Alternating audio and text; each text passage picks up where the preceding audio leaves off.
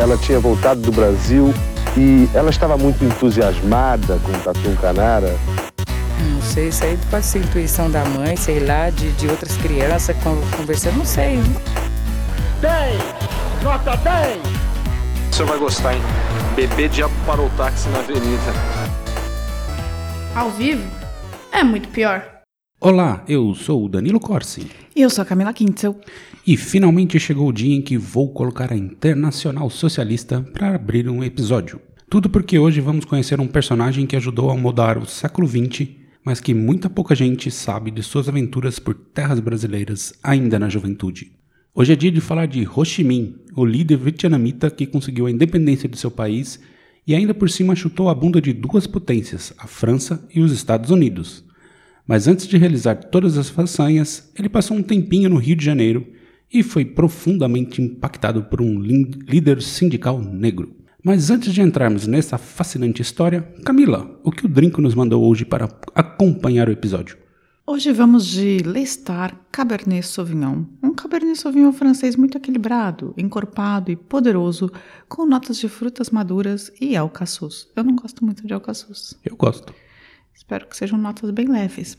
Ele é perfeito para acompanhar uma belíssima lasanha, que nós não temos no momento, mas eu adoraria ter.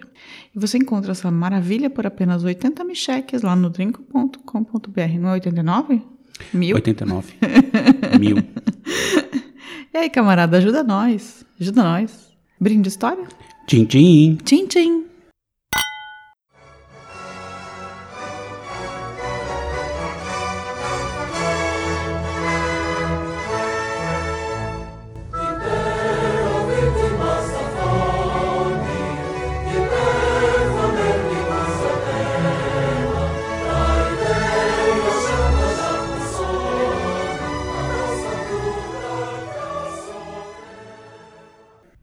O episódio de hoje tende a não ser muito longo, afinal o personagem principal não é brasileiro e também porque, por si só, Ho merecia uma série especial em podcast só para contar a sua história. Mas esse personagem também teve aquela experiência da malemolência brasileira e por isso vou falar dele. Porém, eu também acredito que muita gente não o conheça, talvez nem tenha ouvido falar dele. Então, antes de contar a experiência dele no Brasil, Vou contar um pouco da história de vida desse personagem para todo mundo entender sua grandeza e porque a experiência de um líder sindical negro foi muito importante em sua jornada. Vamos lá? Camila, além de comer aquelas comidas deliciosas dos restaurantes vietnamitas aqui da cidade, o que você sabe sobre o Vietnã? Bem, vamos lá. Eu sei que o Vietnã antes chamava Indochina. Certo. que depois teve uma guerra lá, em que se dividiram entre Vietcongues e Vietnã. Viet... não Vietcongues, que eram os caras do sul e do norte, basicamente. Errado. Errado? Vietcong era uma denominação racista feita Ah, é? pelos americanos. Ah, eu não sabia. Tipo, mas eu sei que eles se dividiam em dois grupos, que eram os caras que eram a favor dos Estados Unidos e os que eram contra os Estados Unidos. E os que eram contra os Estados Unidos eram os comunistas, certo? Certo. E eles venceram. Tanto é que Venceram. o Vietnã até hoje é um país comunista. Comunista. Comunista. Dos infernos. Comunista. Mas tá abrindo, tá, tá se abrindo para para o capital. Eu vou falar disso mais pra frente, mas você sabia que o, a medicina mais avançada sobre tratamento de pele é no Vietnã? Não, mas eu sei que, por exemplo, morreu só umas três pessoas de Covid no Vietnã até agora. Tipo, é um dos países que tá tendo um controle absurdo da doença. E eles desenvolveram esse tratamento de pele por conta do napalm. Ai, nossa. Torrou muita gente lá. Caramba. Bem, não sabia. Enfim. Enfim, é isso que eu sei do Vietnã. Eu sei que tem vietnamitas no Vietnã. Tem. Vamos lá. O Vietnã, como conhecemos hoje, teve sua história iniciada em 257 antes da Era Comum, quando houve uma união das tribos de origem chinesas, Thai e cambodiana para formar o Van Lang. Antes da Era Comum, antes de Cristo. É, mas agora é, Era Comum. Não, não usa mais antes de Cristo. Ah, eu Cristo. desinformada? é isso? Tá. Ah, tá. Ah, e um disclaimer aqui antes de continuar. Esse episódio conterá vários assassinatos da língua vietnamita. Não tem muito o que fazer, né? Não sei vietnamita. Mas continuando. Este foi o embrião do estado vietnamita atual. Mas cabe dizer aqui que ali na região escavações encontraram presença humana já na era paleolítica. Ou seja, essa galera tem muita história. Eu achei complicado você falar que começou em 257. Foi a Sabe, fundação do Vietnã. É, eu sei, Van é muito específico, né? Não, mas tem registros. Escritos? Sim. Uia! Ah, então tá. Tem história o negócio. O negócio tem história mesmo. Antes. E por que, que antes era comum? Não tô, meio Convenção com por conta do, de religião, né? Entendi, pra não ser ligado a Cristo. Exatamente. Entendi. E só que naquela região ali tem um outro local muito poderoso, a China. Ou seja, logo os chineses chegaram e dominaram a coisa toda por mais de mil anos. Os vietnamitas conseguiram uma independência em 544, mas durou apenas 60 anos. Os chineses voltaram. Independente mesmo só em 938.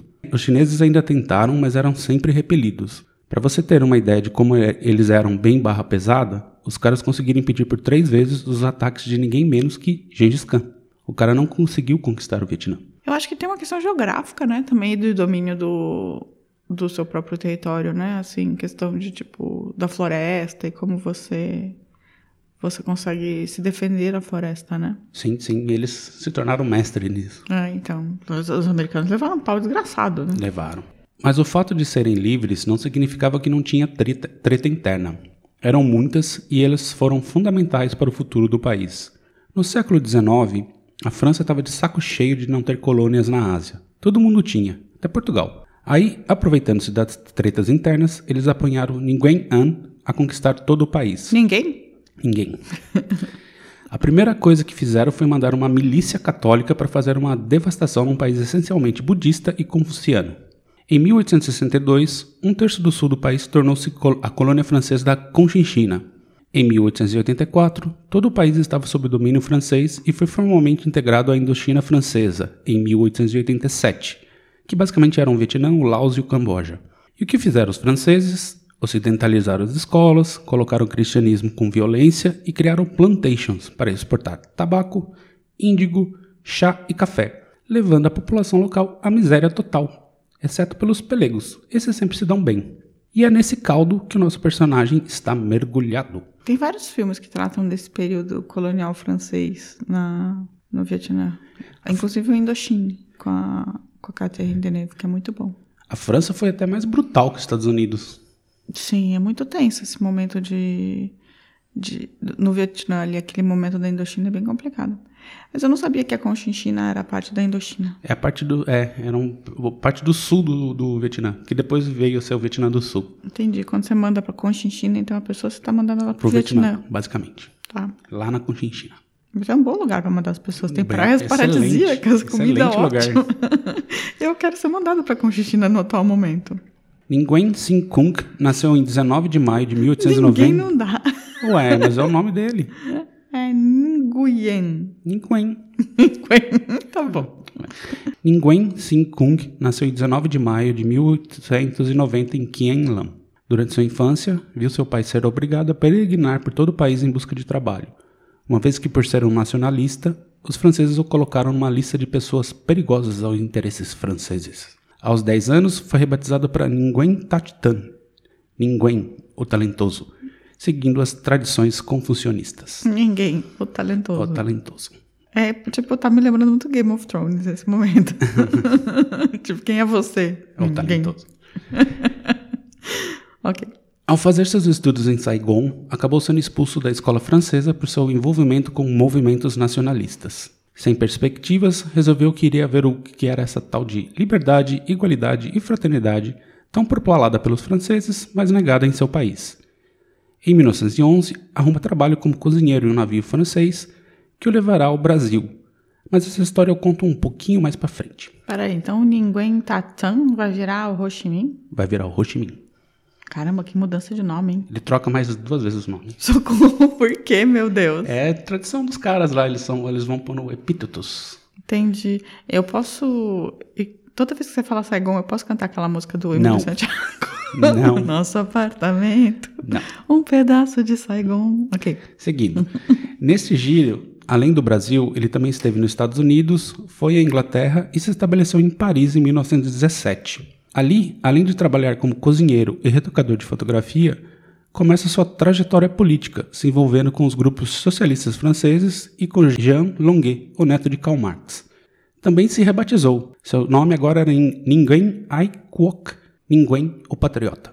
ele redigiu uma petição pelo direito de autodeterminação do povo vietnamita a diversos participantes da, da reunião do Tratado de Versalhes, aquela da Primeira Guerra, que tinha lá o presidente francês Georges Clemenceau e o americano Woodrow Wilson. E eles cagaram para essa, essa parada aí. A Polônia poderia existir, a Romênia também, mas o Vietnã era francês e iria continuar francês. É, o Sudeste Asiático, mas é uma diferença entre na mentalidade de um europeu é diferente. Tem um país da Europa e um país do sul da Ásia, né? Sim, e esse país do sul da Ásia era colônia de um europeu. É, então, tipo, os caras cagaram, né? Total. E a amizade com o neto de Marx foi para as cucuias quando ele tomou uma posição mais leninista sobre as questões coloniais. Coisa que o europeu não curtia muito, né? Porque o Lenin defendia a independência das colônias. Sim. Com isso, Longuet não quis entrar na Terceira Internacional e Kwok saiu fora, ajudando a fundar o Partido Comunista Francês. Mas a verdade é que ele tinha mais interesse na libertação do Vietnã do que necessariamente no comunismo. Esse seria o único meio que ele enxergava para conquistar a independência. Ele era mais nacionalista do que comunista. Entendi. Não sei se é bom. Nesse caso, é ótimo. Em 1923, ele vai para Moscou estudar táticas de guerrilha e entra para o Comintern, o braço internacional do Partido Comunista Russo.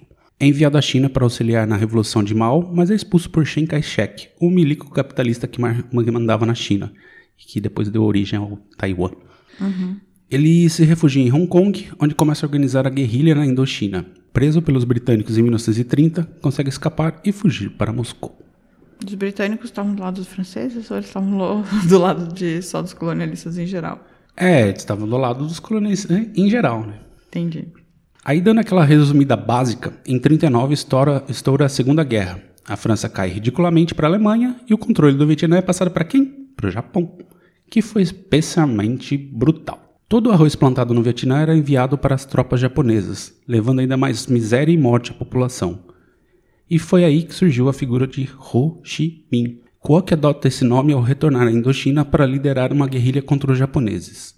O nome significa aquele que ilumina. E sabe quem armou ele para lutar contra os japoneses? Sim, os Estados Unidos da América. Para aí, então vamos ver se eu entendi.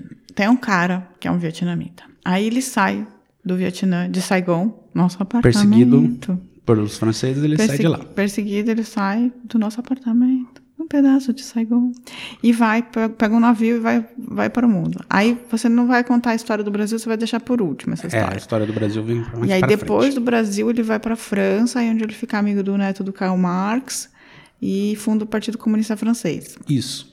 Aí os dois entram numa treta, aí ele fala: "Não, tipo, cansei dessa história, eu vou para a Rússia".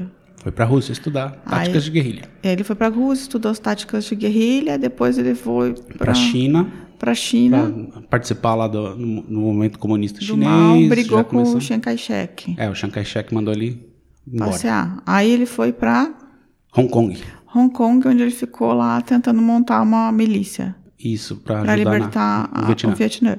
Mas aí, como Hong Kong era controlada pelos britânicos, até pouco tempo era, Sim, eles pegaram ele, prenderam ele. prenderam ele, mas ele conseguiu escapar e uns amigos, uns amigos, que eram os Yankees. os Yankees, que o grupo que levou muita arma para ele chamava OSS, Operational Secret Service, que depois se tornou CIA. Entendi, como os Estados Unidos nunca mexem com essa coisa de ficar dando golpe de Estado em outros países. E... Mas nesse caso aqui, o- o- os americanos vinham com bons olhos o movimento independentista. Eles não tinham que se meter. Não, não, mas eles apoiavam a causa porque eles tinham sido uma colônia, né? Eu sei, mas friamente, os Estados Unidos têm que parar de... No meio da Segunda Guerra, Ok, na Segunda Guerra era faz mais sentido. eles armaram os caras pra lutar contra os japoneses. Mas depois da Segunda Guerra eles deviam parar com isso. Eu Queria Deveria. deixar isso claro. E Ho Chi Minh foi um verdadeiro pé no saco para os japoneses. Causava inúmeras baixas, saqueava para dar a comida para os camponeses e com isso foi criando uma base de apoio monumental. Com o fim da guerra, ele esperava um Vietnã liberto, mas o que a França fez? Não largou o osso e voltou a dominar o local.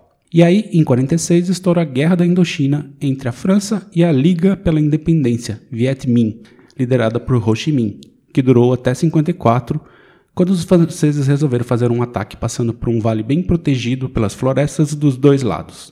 Os vietnamitas não conseguiriam usar artilharia ali, mas Ho Chi Minh foi malandro, mandou as tropas desmontarem as armas peça por peça, levarem por terra até o topo de uma montanha, remontar e mandar bala.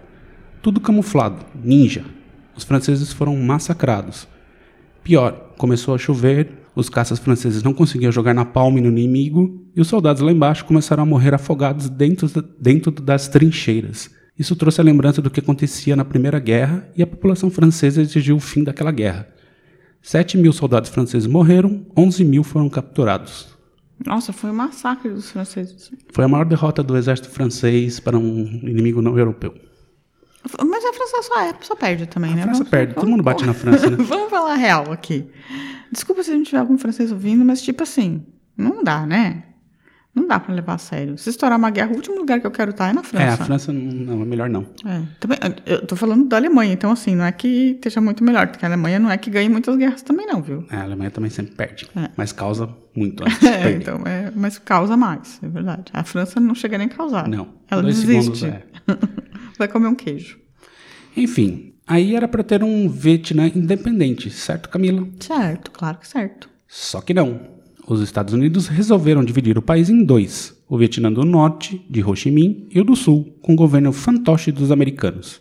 Em 56, haveria eleições gerais para unificar o país. Quando os Estados Unidos fizeram a pesquisa e viram que Ho Chi Minh venceria com mais de 80% dos votos, voltaram atrás e falaram que não ia ter mais reunificação porcaria nenhuma. Tô falando que eles deviam parar de se meter. Pois é.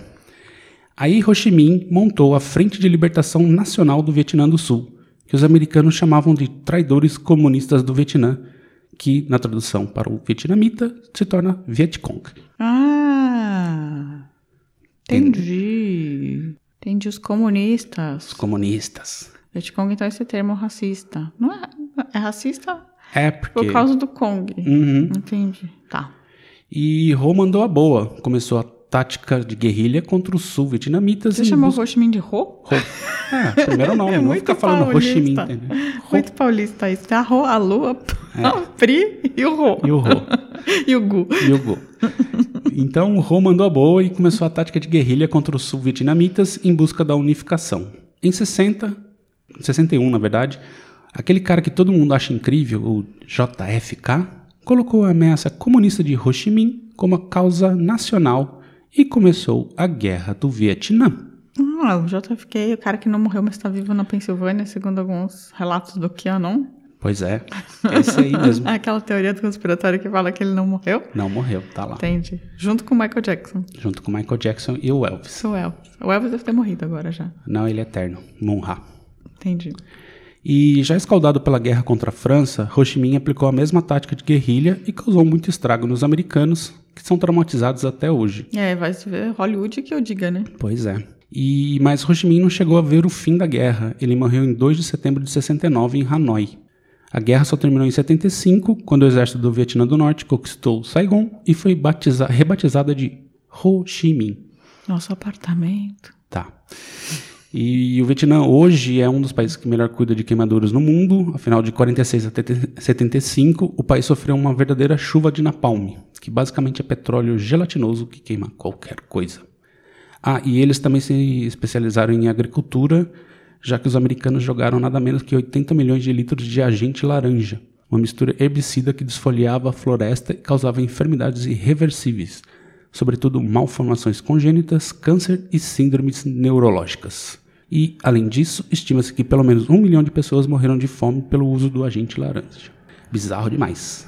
que acha, Camila? E o que você achou do Minh? O que eu achei do Minh, achei que é um cara que muda muito de nome. É, assim, é difícil você acompanhar uma pessoa que tem pelo menos quatro nomes na vida. Ele teve quatro nomes na vida. É, mas ele vai ficar com o Minh até o fim. Então, enfim, Eu queria saber do que ele morreu e quantos anos ele tinha. ele tinha, ele era de 90, 79 e ele morreu de infarto. Ah, tá. Tava velho já. 79, é, era velho. É, 60, em pra 69 as 69, pessoas morriam sim. É, achei Ele nunca casou, nunca teve filhos, a causa dele era a independência do Vietnã. É, dizem que homens solteiros morrem mais jovens. É. 79 é um bom, uma boa idade, vai. É, eu acho que acho que um cara que colocou uma coisa na cabeça e fez, eu acho hum, bem bacana, assim. E é um cara que tinha tática, né? Porque conseguiu dar um, chutar bundas em geral, né? É, mas se você pensar, é, o Vietnã ele foi de 46 a 75, teve um período full guerra, né? Não, coitado, sofreram muito. Mas assim, agora, vamos lá.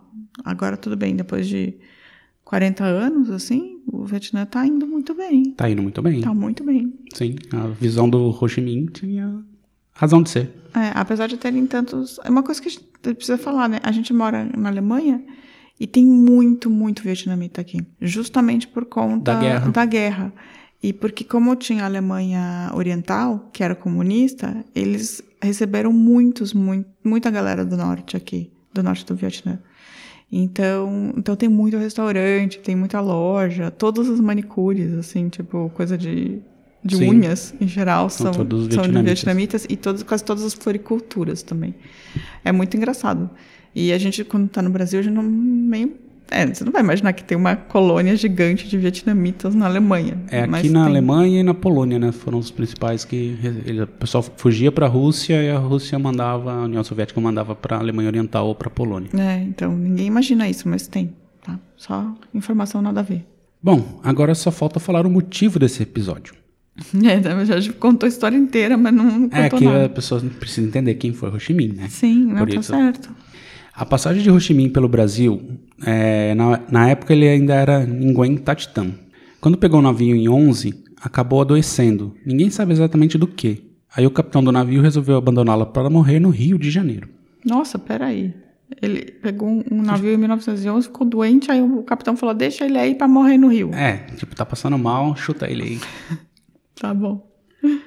Só que ele não morreu, né? E ele conseguiu escapar. Aí tava num país estranho, não falava língua, mas ele deu um jeito, jeito Ho Chi Minh, né? Isso já era meados de em 1912. Ele começou a trabalhar como ajudante de cozinha em um restaurante que ficava no primeiro andar de um hotel da Lapa. Ele era ajudante de cozinha e garçom. E morava em Santa Teresa, em uma pensão. Ele trabalhava na Lapa e morava em Santa Teresa e constantemente ia para o Porto do Rio para buscar um navio para continuar sua viagem. Ah, entendi. Ele tava, então, tipo, só dando um tempo. Dando um ali. tempo, ele tá tentando achar outro navio que ele conseguisse embarcar para continuar a viagem. Entendi. Ele se encantou com o Jardim Botânico e com a zona do Mangue, uma região boêmia da cidade. Mas foi no Porto do Rio que conheceu o líder sindical pernambucano José Leandro da Silva, um cozinheiro negro que atua no porto e confrontava as autoridades racistas que ainda aplicavam castigos da época da escravidão contra os trabalhadores negros. Havia dois anos que a revolta da Chibata tinha estourado no mesmo Porto do Rio, com marinheiros negros se rebelando contra oficiais brancos que os açoitavam. A gente precisa contar essa história ainda Essa também no história podcast.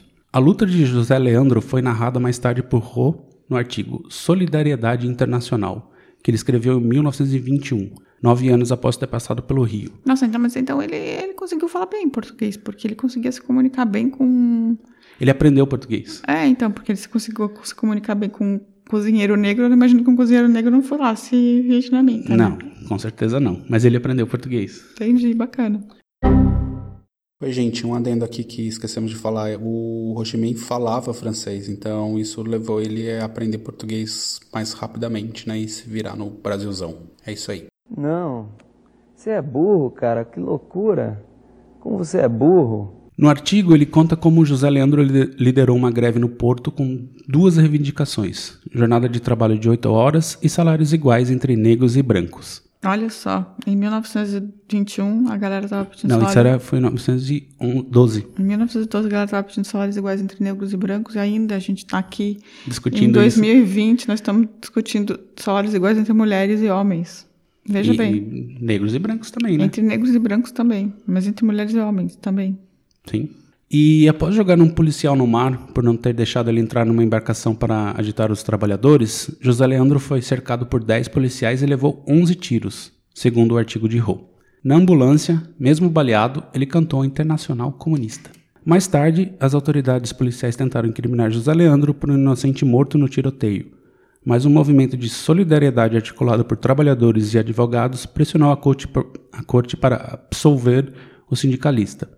Por fim, José Leandro conquistou a liberdade e isso impactou demais Rô. Time. E tudo isso foi em apenas três meses na capital do Brasil, mas tudo indica que foi uma experiência intensa.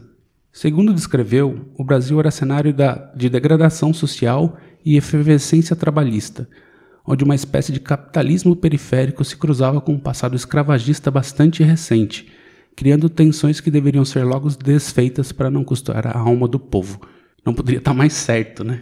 Eu acho que, na verdade, o Brasil ainda é um cenário de degradação social e efervescência trabalhista, e onde tem uma espécie de capitalismo periférico que se cruza com o passado escravagista. Pois é. 100 anos depois, estamos na mesma. E eu né? acho que a alma do povo já foi entregue, entendeu? Porque ele só ficou três meses. Três meses no Brasil. Ele conseguiu aprender por- português em Conseguiu. três meses e conseguir pra, a ponto de se Em, juntar. 19- em 1919, sete anos depois disso, ele escreveu uma carta para o presidente dos Estados Unidos o presidente da França pedindo a independência do. O cara era brilhante. Caraca, mano, como que ele conseguiu conseguir falar com um sindicalista em três meses de Brasil? Ah, é, é, assim, eu não sei exatamente se a conversa era muito perfeita, né? Mas assim, ele conseguia se comunicar, né? Ele era garçom, Mano do céu. ok. enfim. E aí, o que você achou da história de Ho Chi Minh no Brasil? Achei que foi bem curta, mas é bem interessante pensar que esse personagem histórico morou no Brasil e foi impactado por algumas coisas que viu lá, assim. Eu acho que é legal de saber, uma coisa que eu não sabia, não tinha a menor ideia, que o Ho Chi Minh não é uma coisa que você espere, né? Que o Ho Chi Minh vai passar pelo Brasil. Pois é. E essa história do, do, do líder sindical, realmente, assim, foi pra ele, foi uma coisa meio, tipo, open your eyes, assim, sabe? Tipo, Uhum. rolou um momento, nossa, o que tá acontecendo aqui? Que história é essa, assim? Como a polícia tá fazendo isso, assim? É, e acho que a relação de negros também e brancos, né? Deve ser difícil para um asiático para entender isso, assim. Mas na- ainda mais no começo do século XX, assim, né? Eu acho que, de certa maneira, ele entendia porque ele veio do, do Vietnã que os franceses desciam o couro no, no povo lá, né? É, também, também. Também pode ser. Ele já tinha... É uma relação meio parecida de certo, certo, de certa monta, né? Tanto, a situação era tanta que, assim, que o... Quando o Japão é, tomou conta do Vietnã, o povo foi à rua comemorar pelo fim do homem branco, assim, sabe? E finalmente tá chegando um, um asiático. Mas, assim, eram Nossa, japoneses. só que os japoneses, os japoneses não fazem, não são Pois é, legais, cara. Você não são. Pode... Vamos ver o que eles fizeram na Coreia também, mano. Eles não são legais, não, tá? Nem um pouco. É, desculpa japoneses, mas, né? Cada um. Aliás, se vocês quiserem saber como os japoneses têm problemas com pessoas de outras raças, podem, podem ver o nosso episódio sobre a Shindo Himei, É verdade. que é sobre a máfia japonesa que matava, matava pessoas japonesas no Brasil porque não acreditavam que o Japão tinha perdido a Segunda Guerra. Essa história é muito bizarra também. É muito bizarro, tem um episódio sobre isso. É, Enfim, nossa, achei curioso, sim, achei bem interessante assim, a história toda. A gente fugiu um pouco do Brasil hoje para voltar para o Brasil para tipo, pra é, entender porque que tinha na esse verdade... pedaço, eu tinha que falar quem era o Ho Chi Minh primeiro para as pessoas Não, entenderem, não, né? eu acho que foi, foi bem, bem legal, assim. Tipo, a gente foi um pouco longe para voltar e, e, e mostrar que, na verdade, também essa base, apesar de ter sido um pouco período pequeno de, de tempo, isso influenciou ainda o cara na sua formação, assim. É, e quem quiser saber um pouquinho mais assim sobre o Ho Chi Minh e, e a história da guerra, tem um, tem um documentário do Ken Burns, chama Guerra do Vietnã. São 10 episódios, cada um com uma hora e meia, ou seja, Nossa separe Senhora. tempo. Mas é maravilhoso, assim. O primeiro episódio conta bem a história do Ho Chi Minh, assim, é bem, bem interessante. E toda essa treta com a França e, e antes da chegada dos Estados Unidos, mas como os Estados Unidos já estava de olho ali na situação, porque eles tinham medo que se o Vietnã caísse, é, já tinha como histórico ali a Guerra da Coreia, né? Na época, então eles achavam que se o Vietnã caísse, a Tailândia ia cair, a Malásia ia cair, a Indonésia ia cair e ia chegar até a Austrália. O comunismo. Nossa, o comunismo. O comunismo. É, mas o Vietnã ficou lá, firme e forte até hoje, né? Sim, sim. Enfim, agora é hora de recuperar o fôlego para depois voltar para os blocos dos recaditos. Até já.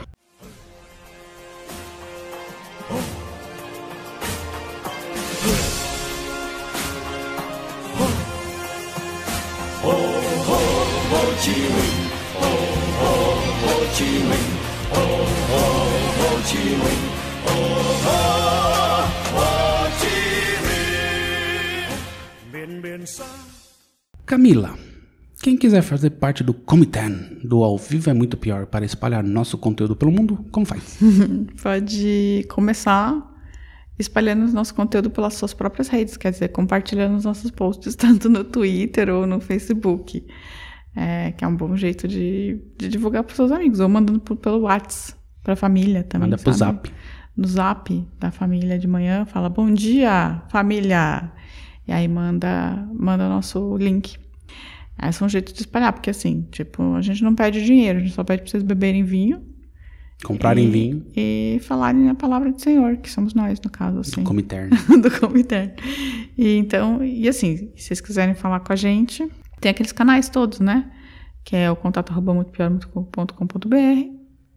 É, tem Facebook, muito pior, para deixar comentário, mandar DM lá. É, tem o Twitter, tem o arroba muito pior. Tem o Instagram, que dá para mandar DM também. Tem no YouTube, que dá para deixar comentário YouTube. no YouTube. E tem também no nosso próprio site também tem uma abinha de comentário que vocês podem mandar lá. E também todos os bons agregadores de podcast. É, é pra vocês ouvirem, não pra vocês comentarem. Pra falarem com nós. Não, dá pra, por exemplo, lá no Castbox tem espaço pra comentar também. Mas isso chega pra gente? Não, a gente tem que entrar lá e ver. Então não comentem nos seus agregadores, por favor. Comentem, comentem em todos os lugares para os amiguinhos ver. Mas a gente não vai responder. Talvez a gente não responda, mas comentem. No iTunes a gente não vai responder, não. Não, eu não uso o Apple. É, então. É, então, assim, tentem mandar mensagens diretas nas redes sociais e não comentários nos seus agregadores, se vocês querem ser Comente, respondidos. comente em todos os lugares. Mas vocês podem quer- dar cinco estrelas pra gente. E agora sobre os comentários que as pessoas deixaram pra gente. O Gero Albuquerque acredita que os pais estavam envolvidos no sequestro do Carlinhos. Ele que diz, não foi eu não. O que você acha, Camila? Eu acho possível, porém nunca saberemos por conta das lambanças que foram feitas. Isso é, é o problema do Brasil, assim, né? Tipo, a galera faz tanta lambança que não dá pra saber. E se você não sabe, vai lá ouvir o nosso episódio sobre o Carlinhos. É, o- o- assim, tem gente que acha realmente que os pais estavam envolvidos. É que nem aquela, aquele caso nos Estados Unidos também, que é da menininha, lembra? Uhum. É, e que também, assim, acham que os pais estão envolvidos, mas não dá pra afirmar, assim, porque não tem pista, assim, não tem. Os caras fizeram muita lambança, assim, na entrega dos, dos dinheiros pro sequestro, fizeram muita cagada. Enfim.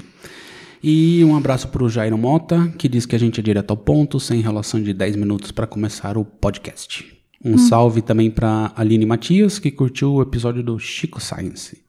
Já o Márcio Fabiano disse que gostou do episódio do Barão que enlouqueceu no Brasil. E para não ficar muito longo, um abraço também pro Fernando José, que puxou minha orelha sobre os meus comentários sarcásticos sobre o crime da Rua Cuba.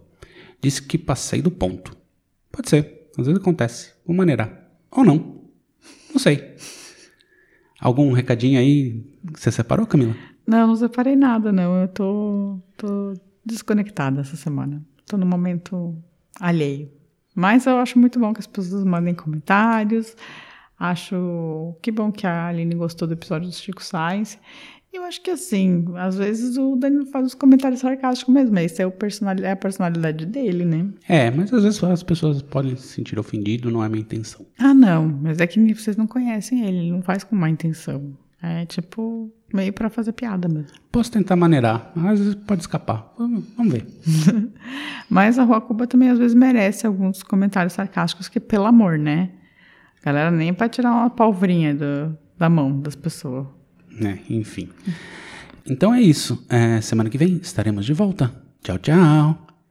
E disse adeus no espelho Tchau. com batom. Tchau. Tchau. A vida é muito Este programa é um oferecimento de drinco.com.br